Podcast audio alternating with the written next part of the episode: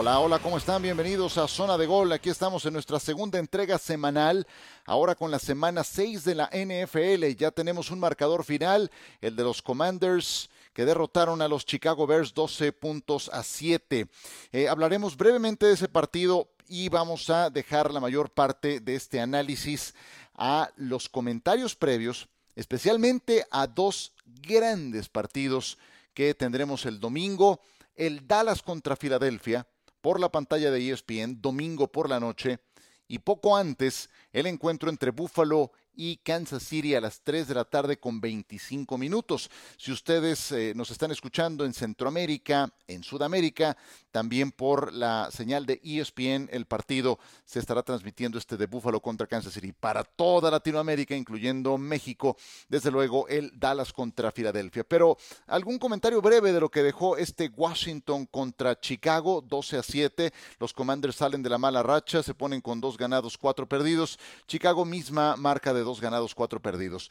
Eh, terminemos pronto con este juego, porque ninguno de los dos eh, hará algo en esta campaña. En verdad que fue algo penoso lo que nos reservaron estos dos conjuntos eh, para un partido de los llamados estelares de la NFL, que van en televisión nacional, porque pudimos ver episodios de mal fútbol americano.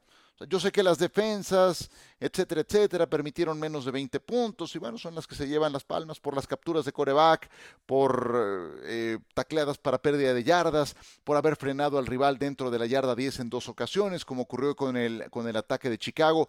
Pero la realidad es que ha sido mal fútbol americano y nos encanta la NFL, por supuesto, pero cuando hay un juego así de malo, con tan poca calidad, con tan mal cocheo, es muy claro y se tiene que decir. Eh, Chicago eh, entrega este partido, lo entrega tal cual, porque en la primera mitad, su segunda y su tercera serie ofensivas terminan dentro de la yarda 10 del rival y se van sin puntos. Una primero con una intercepción de Jonathan Allen a Justin Fields. Fields lanza el pase y ni siquiera es que el defensivo haya levantado la mano para desviar el envío. No, le pegó en el casco. O sea, el pase de Fields fue tan malo que pegó en el casco del liniero defensivo. Salió rebotado y Jonathan Allen lo interceptó. Cero puntos en esa primera serie ofensiva dentro de la 10. Siguiente serie ofensiva de Chicago, después de una gran escapada de 64 yardas de Justin Herbert, llegan hasta la yarda 1, se la juegan en cuarta y ahí los para la defensa de Washington. Ahí en buena medida dejó el partido Chicago. Después ocurre que ya en el cuarto cuarto, Billups Jones, un novato en eh, una patada de despeje, fildea mal el balón y eh, termina con un balón suelto que recupera Washington dentro de la 10 de Chicago. Se traduce esto en seis puntos para el equipo de Washington, los que a fin de cuentas le dan el triunfo, 12 a 7. Todavía Chicago tiene una última oportunidad. Eh, eh, el juego fue con una mala película con un final emotivo. Tal cual, el último minuto fue emotivo, porque Chicago, quién sabe cómo, tuvo una última serie ofensiva cuando parecían liquidados por un pésimo manejo del reloj de juego de Washington y pues con una carrera espectacular, es así, de Justin Fields de 39 yardas, se meten a zona de gol pero ya en zona de gol se quedaron en la yarda 1 en un pase a Darnell Mooney, que comete un error básico, o sea, tienes que correr tu trayectoria si vas a si el objetivo es conseguir un primero y 10, una yarda adelante de la marca del primero y 10. Si el objetivo es lograr el touchdown es una yarda dentro de la zona de anotación. Y Mooney eh, hace una recepción a media yarda de la zona de anotación, que honestamente a mí ni me pareció recepción. Pero bueno, finalmente ahí se quedó Chicago. Y sí, con la sensación de que a media yarda no van a ningún lado. Los Osos de Chicago no van a ningún lado en esta campaña, hay que decirlo como es, Washington tampoco, y la verdad es que eh, lo que más eh, eh, contradictorio, lo que más preocupa de estos dos proyectos es el rumbo que llevan como tal, como proyectos deportivos porque Chicago cambió de entrenador, Matt Eberflus eh, es el nuevo responsable, cambiaron de gerente general, trajeron a Ryan Pauls, que había estado antes con los jefes de Kansas City, pero no le dieron armas a su coreback, a Justin Fields. Son muy limitadas. Eh, y su draft lo acentuaron en jugadores defensivos. Pero si tu ataque es capaz de hacer solo siete puntos en un juego como local, pues qué rumbo lleva este proyecto. Y Washington lo mismo. No, no, no crean que por ganar están muy por encima de Chicago. O sea, Washington todavía esa última oportunidad que le dio a Chicago, lamentable. Hoy inició un corredor novato, Brian Robinson, no trae gran cosa, o al menos en este partido no mostró gran cosa, pero porque tampoco habían mostrado Antonio Gibson eh, ni J.D. McKissick algo notable en los partidos anteriores. Total que, que la verdad, un, juego difícil de ver, difícil de transmitir. Se iban a ir 0 a 0 al medio tiempo, pero se logró un gol de campo a 46 segundos del final del encuentro de Joey Sly para que Washington se fuera 3 a 0 ganando a la mitad del partido. Pero como les digo, ninguno de los dos equipos lleva rumbo. Vámonos a una pausa y hablamos de los que sí llevan rumbo, los dos grandes partidos de la jornada. Carlos el Tapanava estará con nosotros para reportarnos el estado de Dak Prescott para el Dallas contra Filadelfia y desde luego el Buffalo contra Kansas City. Seguimos, zona de gol, tras la pausa.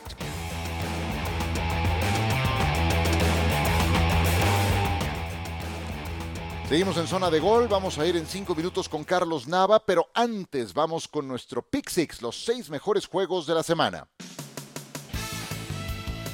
Y comenzamos con el Buffalo contra Kansas City, que tiene un primerísimo puesto entre los juegos que no hay que perderse, no nada más de este domingo, de toda la temporada regular porque me puedo imaginar a los Bills preparándose para este partido, procesando, digiriendo aquella derrota dolorosísima que sufrieron en el juego divisional de la temporada pasada. Aquel agónico partido que terminó 42 a 36, que se fue a tiempo extra, aquel que Kansas City rescató con apenas 13 segundos del cuarto cuarto para forzar el tiempo extra con pases de Patrick Mahomes a Tyreek Hill de 19 yardas y otro a Travis Kelsey de 25. Vino después el gol de campo que forzó la prórroga. Fue aquel partido en que los Chiefs ganaron el volado del tiempo extra, lograron el touchdown y Buffalo no volvió a ver el balón. Y eso derivó en un cambio en el reglamento para esta temporada, en el tema de tiempo extra para los playoffs. En un caso semejante, Buffalo tendría una nueva serie ofensiva para poder replicar. Todo eso pasó a raíz de aquel encuentro. Y me imagino que Buffalo habrá tenido su propio duelo, la habrá pasado mal después de caer una vez más ante Kansas City. ¿Se imaginan lo que habrán tenido que digerir los jugadores de los Bills con semejante derrota a cuestas preparando la siguiente temporada durante los meses de marzo, abril, mayo, con una espina de ese tamaño clavada. Y los Bills están muy afilados, lo han demostrado desde el arranque de esta temporada, listos para enfrentar al que sea. Y llegó su turno de ir a Arrowhead para enfrentar a los jefes. Josh Allen contra Patrick Mahomes. Tantos años disfrutamos del Tom Brady contra Peyton Manning. Este de Allen contra Mahomes es el siguiente gran duelo de quarterbacks de la NFL. Son los dos mejores equipos de la conferencia americana, son también los dos mejores quarterbacks. Allen es el líder de la NFL en touchdowns totales con 16, Mahomes lo es en pases de touchdown con 15. Además, Sean McDermott el coach de Buffalo, trabajó con Andy Reid, prácticamente salió de su árbol genealógico, durante 12 temporadas le aprendió en Filadelfia y también implica por lo mismo un duelo alumno contra maestro. ¿Cuáles pueden ser los puntos de definición en este encuentro? Buffalo tiene ventaja, por ejemplo, en los receptores abiertos, pero desventaja en el juego terrestre.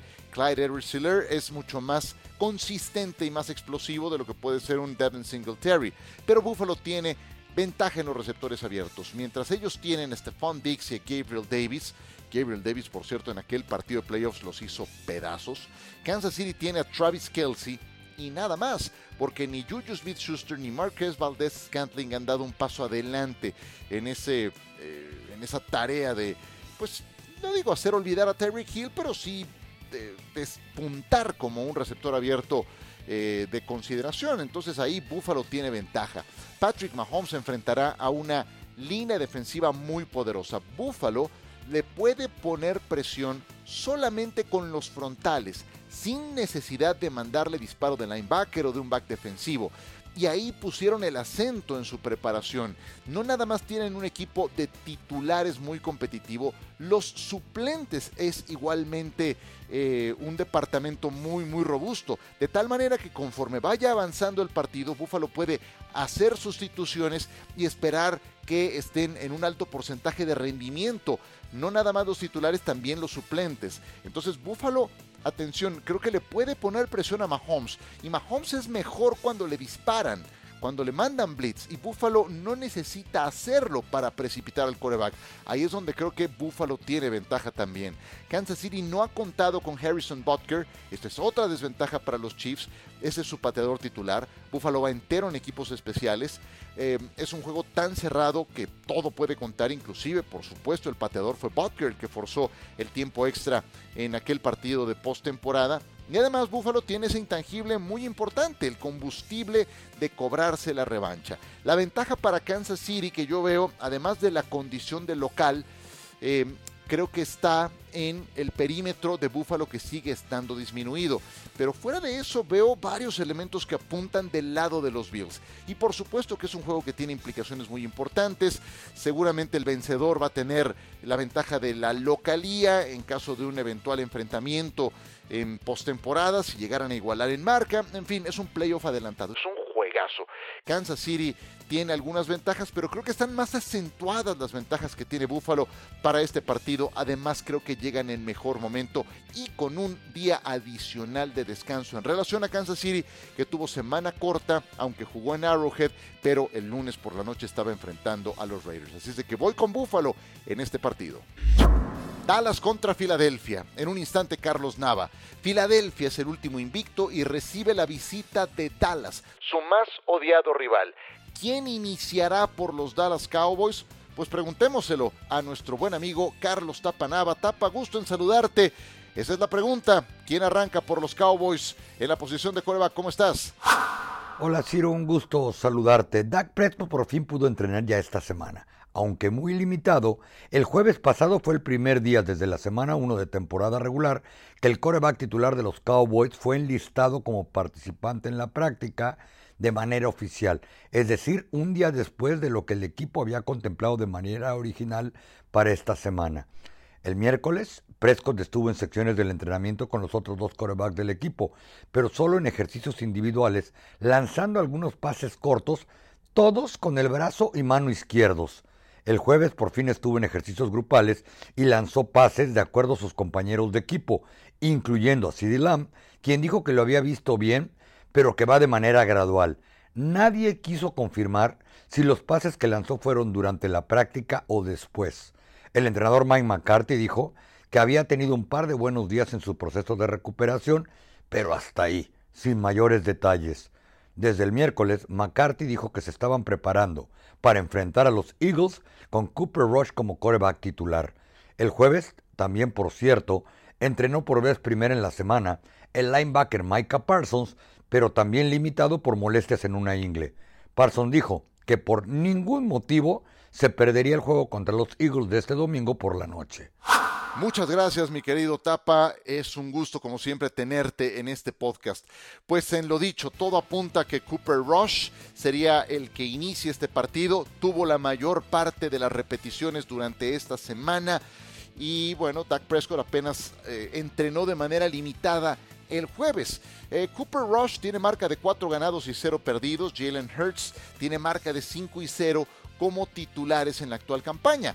Si Dallas decide darle entonces esta semana de descanso a Dak Prescott, no me parecería una mala idea, porque están jugando propiamente con dinero de la casa. Nadie esperaba que ganaran todos sus partidos con el quarterback suplente para acelerar el regreso de Dak Prescott, pues qué caso tendría.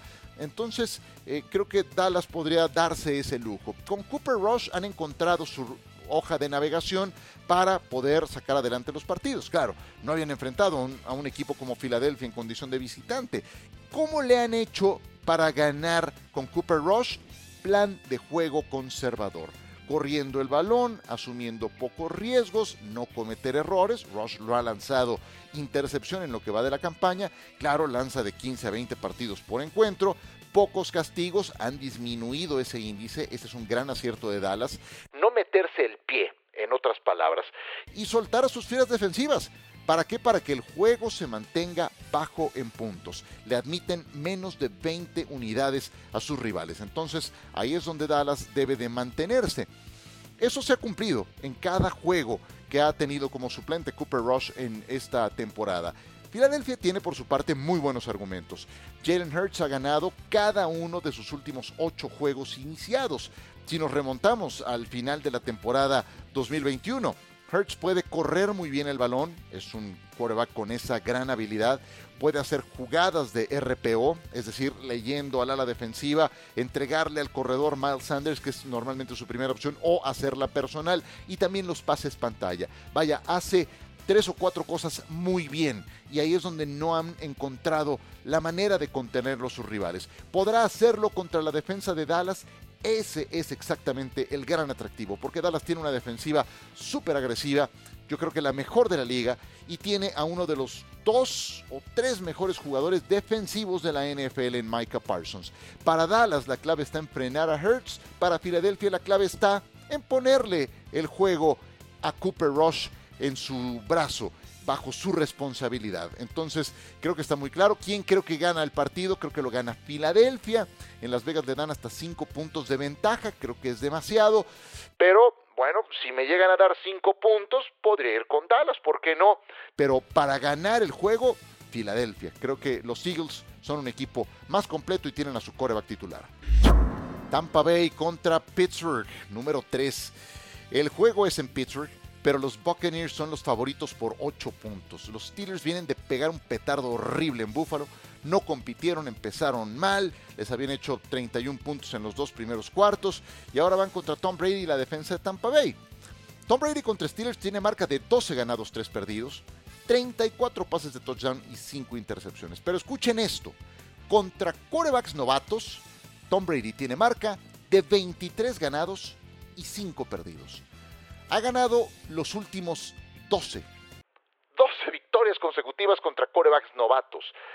O sea, agarra barco con los chavos. Su última derrota contra un coreback novato fue en 2013. Gino Smith, entonces con los Jets. Y sí, ¿cómo es que Gino Smith le habrá ganado a Tom Brady un partido siendo novato? Pues, ¿qué le digo? Pero me parece ya a estas alturas irrelevante. Eso fue en 2013.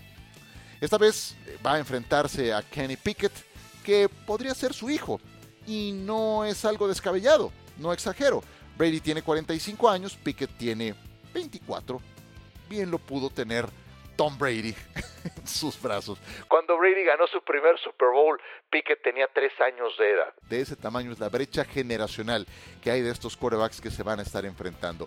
Brady, bueno, pues qué les cuento, no necesita presentación y ya ha ido recuperando sus principales armas ofensivas. Eh, Leonard Fournette tuvo un partidazo en el último encuentro contra Atlanta. Kenny Pickett tiene destellos, por ejemplo, en su conexión con George Pickens, otro receptor novato que lleva 10 atrapadas, con Pickett siendo el quarterback. Pero Najee Harris ha venido a menos, por ejemplo. Yo, de hecho, lo tuve que sentar en mi fantasy la semana pasada y no sé si lo voy a poner como titular en la actual. Ha estado por debajo de las 90 yardas totales en 5 juegos, es decir, yardas por tierra más yardas aéreas por debajo de las 90 en 5 juegos que lleva la temporada. Y ahora va contra una estupenda defensiva de Tampa Bay. Los Buccaneers son favoritos, Tampa creo que va a ganar, Pittsburgh está muy disminuido y si le vas a los Steelers, pues habrá que tomarlo con calma en esta campaña, como puse en Twitter el eh, domingo pasado. Respiren profundo, va a ser una larga, larga temporada para los Steelers. Jets contra Green Bay. Sí, también alcanza a ser este uno de los principales juegos de esta jornada. Green Bay viene de perder en Londres ante los gigantes. y lo más penoso es que les blanquearon a la ofensiva en la segunda mitad. Los gigantes están bien coachados y este es un ejemplo. Me llamó la atención que superaran tan claramente a Matt LaFleur en ese renglón de ajustes en la segunda mitad. Y creo que en ese sentido Brian Dable está demostrando que es algo que puede hacer muy bien. Rodgers y LaFleur, después de una derrota, tienen marca de 9 ganados y 0 perdidos. En ese tipo de ajustes sí han estado mejor LaFleur y Rodgers. También han demostrado que pueden ser muy buenos. La última vez que Rodgers tuvo derrotas consecutivas fue en 2018. Además ahora regresan a casa y creo que van a retomar el paso victorioso. Green Bay volverá a correr el balón con Aaron Jones, con AJ Dillon, será esa la base de su ataque. Los Jets traen victorias consecutivas por primera vez desde las semanas 15 y 16 del 2020. Zach Wilson va entregando buenas sensaciones, 66% de sus pases completos contra Miami, aunque yo sé que le ganaron a los Dolphins en New Jersey con su tercer coreback, pero les ganaron claramente. Entonces, bueno, no hay mal que dure toda la vida. Los Jets parece que empiezan a espabilar un poco, aunque no lo suficiente como para ganar en Lambeau Field. Robert Saleh y Matt LeFleur los dos head coaches trabajaron con Kyle Shanahan, Saleh como coordinador defensivo en San Francisco, LaFleur con Washington y con Atlanta, siendo parte del mismo staff. Entonces, bueno, los Packers creo que tienen todo para ganar, pero que se anden con cuidado porque estos Jets ya no son un cheque al portador. Número 5, San Francisco contra Atlanta. Demasiadas lesiones para la defensa de San Francisco y eso sí creo que es preocupante. De una semana a otra perdieron a Emmanuel Mosley, toda la temporada, esquinero titular. A Jimmy Ward, safety titular, se fracturó la mano. Él no está fuera por todo el año, pero no va a jugar este partido. Y Nick Bosa, que tiene un problema en la ingle. Bosa es el único de los tres que tiene alguna esperanza de jugar este partido contra Atlanta. El reporte del jueves fue que no participó en el entrenamiento, como tampoco lo hizo el tackle ofensivo Trent Williams, que es una baja también importante. Hombre, estamos hablando de cuatro, cuatro titulares de San Francisco, además muy importantes. Eh, y bueno, con todo y todo sigo pensando que tienen mejor equipo que Atlanta, pero esta salida mm, tiene su dificultad. No van a ganar si es que ganan por un amplio margen. ¿Cómo les ha ido a los Niners sin Nick Bosa? En la temporada 2020, por ejemplo, bueno, ahí se perdió 14 juegos, San Francisco terminó con 5 ganados, 14 perdidos en esos partidos. 5 y 9 sin Nick Bosa. Es el jugador que más veces ha impactado al coreback rival, con 16 ocasiones en 2020. El problema es que los Falcons tienen un ataque que no termina por arrancar. Marcus Mariota es uno de los 10 peores corebacks de la NFL en las métricas más importantes. Yardas, eh, el eh, porcentaje de touchdowns contra intercepciones, porcentaje de completos y súmenle que Cordero Patterson está lesionado y se perderá otros tres juegos, que Kyle Pitts no jugó la semana 5 y está en duda para este juego, que Drake London es el más rescatable, pero bueno, ya te haces predecible. San Francisco es favorito por 5 puntos y medio, creo que pueden ganar en Atlanta, pero no por el margen de, más de un gol de campo. Creo que será bastante cerrado ese partido, aún con lo que cualquiera podría imaginar en el papel. Y por último, destacamos también el juego entre los Bengals y los Saints. Hay un montón de reencuentros en este encuentro. En este partido, valga la redundancia. Eh, Joe Burrow y Jamar Chase regresan al estadio en el que ganaron el campeonato nacional, el Superdomo de Nueva Orleans. Después de aquel partido, ninguno de los dos volvió a jugar algún encuentro en colegial. Andy Dalton va contra su ex equipo. Sí, Dalton, que ha ganado dos y ha perdido ninguno en ausencia de James Winston, al que cada vez extrañan menos los Santos de Nueva Orleans. Que no le ande buscando James Winston porque no lo vemos en Nueva Orleans la próxima temporada. Trey Hendrickson a la defensiva de Bengals contra el equipo que lo reclutó originalmente. Hendrickson es una de las grandes estrellas de la defensa de Cincinnati. En fin, los Bengals llegan con dos ganados, tres perdidos, pero aquí una curiosidad. A ver cómo andan de memoria. ¿Recuerdan cómo han sido las tres derrotas de los Bengals en la actual campaña? Semana 1 contra Pittsburgh. Tiempo extra. Última jugada de la prórroga. Gol de campo de Chris Boswell. Semana 2 contra Dallas. Última jugada del cuarto cuarto. Gol de campo de Brett Maher de 50 yardas. Semana 5. Sunday Night Football. Última jugada del cuarto cuarto. Gol de campo de Justin Tucker contra Baltimore 43 yardas. Así han sido las tres derrotas de Cincinnati en esta campaña por márgenes muy escasos. En todos han estado compitiendo. Yo confío en Cincinnati, creo que se van a levantar, creo que van a ganar la división norte de la conferencia americana y creo que le van a ir a ganar a los Santos en Nueva Orleans. Las tres derrotas que han sufrido han sido con volteretas en la última jugada. Así es de que mantengo mi confianza en Cincinnati para ganar su división y ganar este partido, levantarse de la derrota que sufrieron en Baltimore el domingo pasado. Y con eso cerramos esta emisión de Zona de Gol. Agradecerles mucho que nos hayan acompañado, que hayan descargado este podcast. Estaremos de vuelta el lunes con lo que dejó esta jornada y con comentarios de Monday Night Football. Por ahora, aquí la dejamos. Gracias por su compañía a nombre de todo el equipo, de mi compañera Fabiola, que estuvo de nueva cuenta en la postproducción de este podcast. Soy Ciro Procuna, que la pasen muy bien y que disfruten esta gran jornada.